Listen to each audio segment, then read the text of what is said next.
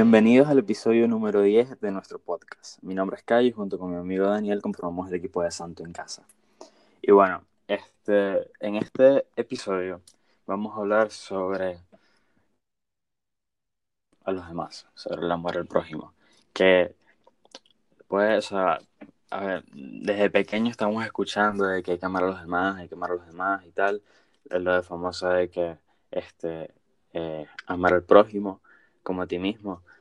Y bueno, parece como si lo tuviéramos metido en la cabeza y tal, pero en verdad muchas veces no, no lo tenemos en cuenta. Nos lo, nos lo han dicho desde siempre y parece como se nos entra por un, por, por un oído y no sale por el otro. Pero por algo nos lo dicen y es que es demasiado importante. ¿Por qué es importante?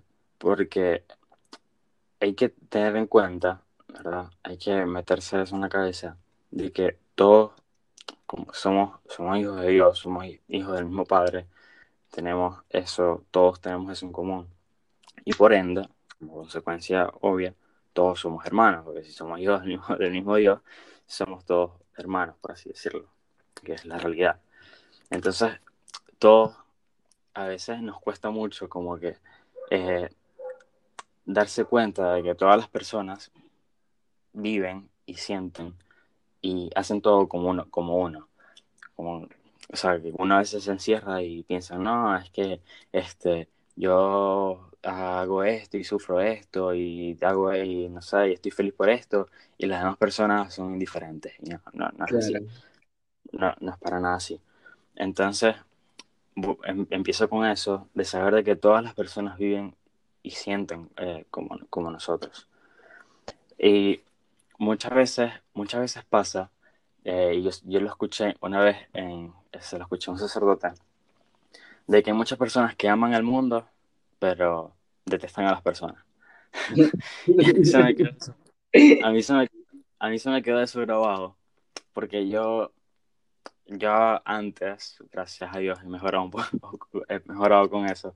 Yo antes a veces me pasaba así, como que yo decía, yo, a mí me encanta vivir, yo amo todo, pero a veces que no soporto a las personas, que es normal. Ustedes, ustedes me entienden lo que quiero decir, y a muchos nos pasa. Entonces, me, se me quedó grabado eso, y es que tiene, tenía toda la razón el sacerdote ese. Porque uno no puede decir, en este caso, que amas al mundo, amas todo, amas vivir, amas a Dios, y no amas lo que está en él, no amas a las personas. Es como decir, es como decir prácticamente, bueno, yo amo a mi familia con todo mi corazón, pero ojalá mis hermanos se vayan de la casa, porque este voy a estar más cómodo, tengo si mi hermano tiene un cuarto más grande, yo voy a estar entonces en ese cuarto, o mm. qué fastidio, mi hermano siempre te tengo que lavar los platos a mi hermano, entonces me ojalá se este, no sé, me voy yo y, y bueno, y así le toca lavar los platos a él porque no le queda de otra. Cosas así entonces no puedes decir que amas a tu familia si quieres que tus hermanos se vayan de la casa, por ejemplo. Claro. No podemos decir que amamos al mundo si no queremos a las personas. Em, entonces, prácticamente, prácticamente eso, o sea, y amar a Dios es consecuencia, tiene una consecuencia directa de amar a los demás, de amar, de amar a sus hijos, de amar a nuestros hermanos. Si no, es imposible amar a Dios y esa es mentira si alguien te dice, mira, yo creo mucho en Dios y yo este, este, lo amo con todo mi corazón, pero la gente no lo soporto. Entonces... Claro. Sí, lo mismo pasaría que, no, yo amo al Barcelona, pero odio a Messi, ¿me entiendes? Es como todo mal. Pero nada, cuando yo pienso como en amor al prójimo, este, a mí me entra mucho el, el tema de, como los pecados, o sea, qué hacer con los pecados. Si tú pecas abruptamente enfrente de mí, por ejemplo, no sé, estamos caminando tú y yo en la calle y de pronto sacas una pistola y matas cinco viejitas. O sea, ¿qué hacer? ¿Me entiendes? Porque, porque no, la ira sería pecado capital, este, se supone que tú eres mi amigo, así que te amo. ¿Qué hacer en esos casos? Entonces, yo estoy poniendo un caso muy radical que espero que ninguno de ustedes les toque vivir, que van caminando en la calle con su amigo y su amigo mata cinco viejitas. Pero mm, el punto que quería tocar es más que todo con el tema de, la discriminación. O sea, por ejemplo, hay, hay veces que, o por lo menos ahorita en el mundo se habla mucho. Es un tema que está como, como picante, el de, la, el de la discriminación. Yo no quiero entrar en muchos detalles sobre la discriminación en el mundo, sino como desde la perspectiva del Hijo de Dios. Y para no tocar un tema actual, me voy a ir a un tema un poquito más no actual, que era como Hitler con los judíos.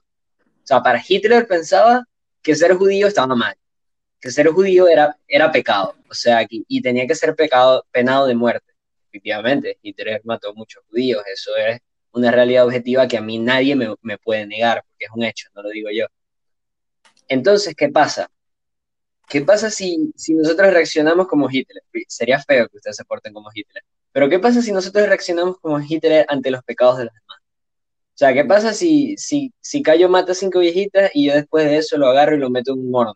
¿Entiendes? O sea, pregúntese si Jesús haría eso. O sea, ¿qué haría Jesús en ese caso? ¿Qué haría Jesús si él odiara a los, a los judíos? Bueno, aparte de que Jesús empezó siendo judío, así que no se adapta al caso, pero, por ejemplo, si, si yo veo que Cayo llega, llega tarde a todos los podcasts, decimos, no, vamos a grabar a las 8 y Cayo llega a las once y media. ¿Qué haría Jesús? Hitler lo, lo mataría directamente. O sea, si yo fuera Hitler, tú estuvieras muerto, Cayo. Pero, ¿qué haría Jesús en ese caso?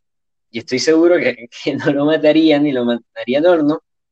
Y, y, tampoco es que lo regañaría, tampoco es que le diría, a ver, dale, Cayo, tú no sirves para nada, siempre llegas tarde a los podcasts. No, sino que como que pensaría la cosa y decir, bueno, Cayo, Cayo es mi amigo, es mi hermano, es hijo de Dios, lo quiero mucho, este me apoya, no sé, me vendrían a la, casa, a la cabeza muchas cosas y, y nada, le respetaría como la dignidad, ¿entiendes? Entonces, a lo que quiero llegar es que actualmente a la iglesia se le tilda mucho por, porque, o a nosotros, a los católicos, por lo menos a mí personalmente me ha pasado, que dicen que yo discrimino que yo discrimino porque, porque cuando una persona está cometiendo un pecado, yo, yo lo digo, bueno, aquí la persona lo está haciendo mal, ¿me entiendes? O sea, me ha pasado que yo digo, bueno, pero eso no se debería hacer. Y me dicen, pero le estás discriminando. Y es como, pero, ¿qué tiene que ver una cosa con la otra? Entonces, saber diferenciar entre pecado y pecador, saber tener eso muy presente, va a hacer que el día de mañana tú no discrimines a nadie. o por lo menos así a mí me ha servido pensar que, el hecho de que Cayo llegue tarde no hace que Cayo sea menos, o sea, no hace que Cayo sea menos amigo que yo, menos, o sea, que, no hace que él me quiera menos. O, por ejemplo, este, si, si tu novia se olvida de tu cumpleaños, por ejemplo, sigue siendo tu novia, tú la sigues amando, ¿me entiendes? Entonces, ¿qué pasa si tú reaccionas como Hitler? ¿Que vas a matar a tu novia? Entonces, hay que, ¿cómo reaccionaría Jesús? Jesús la perdonaría, incluso si ella no pide perdón, y seguiría normal, ¿me entiendes? O sea, si, si mañana tu novia se olvida de tu cumpleaños, estoy seguro que van a decir, espero que sigan siendo novios. Entonces, ese, es un punto que yo quería tocar, el tema de la dignidad humana, que es que al, pecado sí lo discriminamos, eso lo tocamos en el episodio, en el episodio anterior, al pecado sí discriminamos todas, en todas sus presentaciones discriminamos al pecado, eso sí te, lo digo sin ningún problema pero a las personas no, nunca. Y a los pecadores tampoco. Eso también lo hablamos un poquito en el episodio anterior, así que escucha. Bueno, lo que tú dijiste, lo, lo, iba, a tocar, de que a mí me ayuda muchísimo eh, pensar en cómo Dios me trata a mí. Y obviamente cómo, cómo, nos, trata, cómo nos trata todo. O, también me, ayuda mucho este, leer la vida de, de, de los santos o sea, de, de la manera en, la que amaron, ¿no? De la manera en la que se entregaron por todo, por cada una de las personas que, que, que pasaron por su vida, este, cómo se entregaron a Dios. Porque obviamente no es solamente amar al prójimo, es amar a Dios y es que, y es que está, está unido. Este, no, no puedo ver una cosa con la otra. Este, claro. Entonces, eso me ayuda mucho. O sea, me, me digo, si, o sea, no es que es imposible yo compararme con Dios, pero este, me pregunto, o sea, si Dios me ama de esta manera, porque yo no puedo amar, ¿entiendes? O si este santo este amó de esta manera o esta santa amó de esta manera, porque yo no lo puedo hacer así, o sea, que teníamos diferencia esa persona con, conmigo, o sea, la única, obviamente hay muchas diferencias, ¿no? Este, pero ustedes me entienden, o sea, si él logró hacer eso, yo también puedo lograr hacer eso, aunque me cueste muchísimo, pero lo puedo hacer. este, o sea, no tenían unos superpoderes que yo no nací con eso, no, todos nacemos con los mismos. Este, entonces, me ayuda mucho eso. Y lo escuché en una homilía, en la homilía del domingo, creo que fue, este, que es algo, es algo muy importante. O sea, no es, no es, el simple hecho de, no, yo amo a la gente y tal, porque yo no le hago mal a nadie. Perfecto, no le haces mal a nadie. Buenísimo. Este, sí, así. Pero no es eso. O sea, el amar no es solamente no hacer el mal, es más bien hacer el bien. Entonces, este, como lo escuché en, la melía, o sea, nadie se acuesta eh, todas las noches pensando en el quinto mandamiento, yo no maté a nadie. No, nadie se acuesta pensando, yo no, gracias a Dios no maté a nadie hoy. Este, o gracias a Dios no robé. No, o sea, y lo mismo con esto. No, nadie se acuesta diciendo, hoy no le hice mal a nadie. No, o sea, te tienes que acostar diciendo, hoy le hice mucho bien a la gente. Este, o sea, llevar el amor a otro nivel, a la plenitud entera, que, que no es este, dejarse el mal, es hacer el bien en abundancia. Entonces, este, eso también me ayuda muchísimo a pensar de, de esa manera, de, de, llevar todo eso a plenitud, al verdadero, al verdadero amor. Eh, entonces, otra cosa es de que muchas veces nos pasa de que, ah, pero ya, yo, yo trato, trato de querer a la gente, pero es que de pana no la soporto. Este, de, verdad que no la soporto. Entonces, ¿cómo, y qué, cómo, cómo puedo hacer eso? Eh, yo también me lo pregunto, ¿no? O sea, tampoco es que yo soy aquí, este, poniéndose en el lugar de los demás.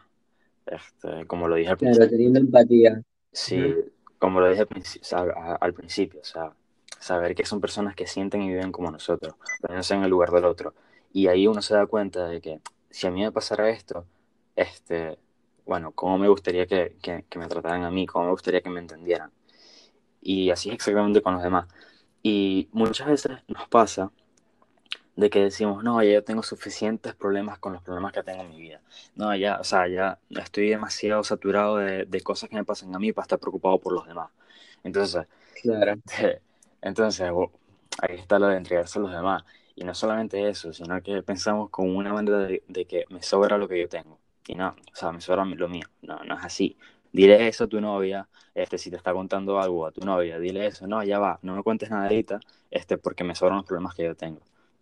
O sea, creo. Claro, qué feo sería. Díselo y creo no, no te va a salir muy bien la jugada. ¿Por qué? Porque, porque tu novio tu novio quieren que le escuche, ¿verdad? Quieren que lo entienda, quiere contarte algo. Y ahí eso no es amor, o sea, no es amor decir, ya va, ya va, ya tengo suficientes problemas con los míos, no me vengas a fastidiar. Entonces, entregarse a los demás. Sí, este, a mí me eh, mencioné antes algo de, de perdonar a las personas antes, incluso si no se disculpan.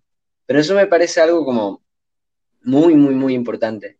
Porque hay veces que las personas a ti te hacen mal y te hacen daño y no, no se disculpan, no te piden perdón. O sea, eso es algo que a mí me ha pasado varias veces, que alguien me está haciendo daño y, y yo me siento mal, pero la persona simplemente se aleja y no me pide perdón y después como que vuelve de alguna forma. Entonces, pensar eso de cómo, cómo actuarían los santos está muy bueno. De hecho, ahorita estoy leyendo la biografía de un santo y ver cómo las cosas que él hacía me, me ayudan mucho a, funcionar durante el día. ¿Y, ¿Y, qué pasa? Si nosotros cuando cometemos un pecado, la, como que la, la etapa de, de, de, la confesión antes está en hacer como un acto de contrición.